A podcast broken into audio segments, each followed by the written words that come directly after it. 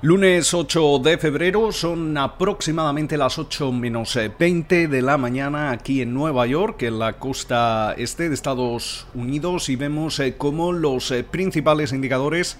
en Wall Street apuntan a subidas y a nuevos máximos históricos. El Dow Jones en estos momentos arriba cerca de 133 eh, puntos. El Standard Poor's 500 suma un 0,3%. Algo parecido parece que experimenta el Nasdaq con subida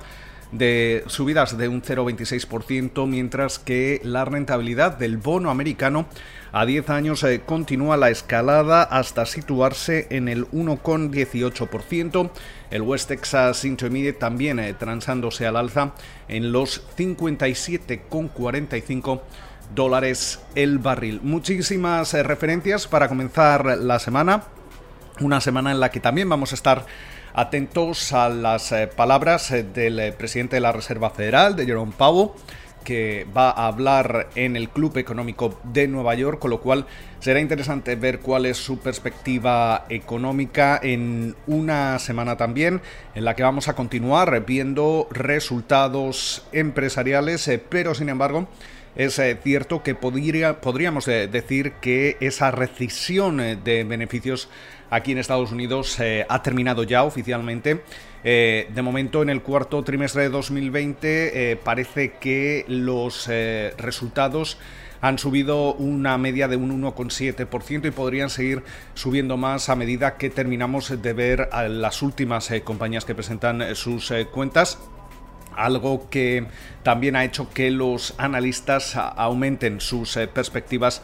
para 2021. Precisamente parte de esas eh, perspectivas siguen eh, centradas eh, en el paquete de estímulo de 1,9 billones con B de dólares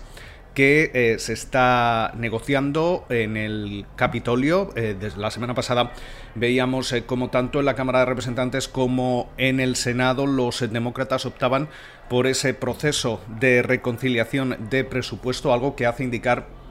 que seguramente buena parte de ese paquete, si no bien los 1,9 billones eh, de dólares, quizá entre 1,4, 1,5 billones de dólares sí que podría, podría acabar aprobándose eh, para estimular eh, la economía. De momento parece que los demócratas van a dar a conocer hoy más detalles en los que se ofrecerían hasta 3.000 dólares por, hijo, por hijo a millones de familias estadounidenses.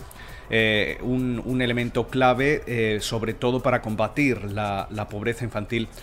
en el, en el país. Eh, mientras tanto, durante el fin de semana, sobre todo el domingo, estuvimos atentos a las distintas entrevistas em, que han ido haciendo distintos oficiales de, la Casa Blanca, pero también la secretaria del Tesoro, Janet Yellen, quien indicaba que seguramente ese pago directo de 1.400 dólares eh, podría limitarse según los ingresos de los eh, contribuyentes. Eh, se hablaba, por ejemplo, de que una persona que gane alrededor de 60 mil dólares al año sí que recibiría ese, ese pago directo, ese cheque de 1.400 dólares, pero la pregunta es si otros ingresos, otros tramos de ingresos aquellos, por ejemplo, que ganen más de 75 mil eh, dólares, eh, realmente van, van a, recibir algún tipo de, apoyo. Eh, por su parte, también hay que destacar cómo la rentabilidad del bono estadounidense a, a 30 años alcanza ya el 2%, aumentan las expectativas de inflación aquí en Estados Unidos y precisamente múltiples economistas eh, creen que, ese paquete de estímulo de Joe Biden eh, es demasiado grande y podría eh, sobrecalentar la economía estadounidense, de ahí que estemos viendo esas, esa subida en el rendimiento del bono más a largo plazo, del bono a 30 años. Durante la jornada de hoy no vamos a, tener eh, grandes eh, referencias eh, macroeconómicas. Va a hablar la presidenta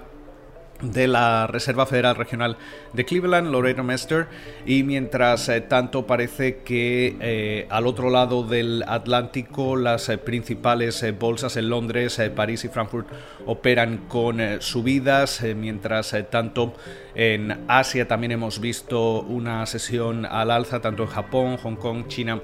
y la India. Con lo cual, muchísimas eh, referencias eh, para comenzar la semana. Esperamos eh, que pasen ustedes una feliz jornada del lunes y nos volvemos a escuchar durante la mañana del martes.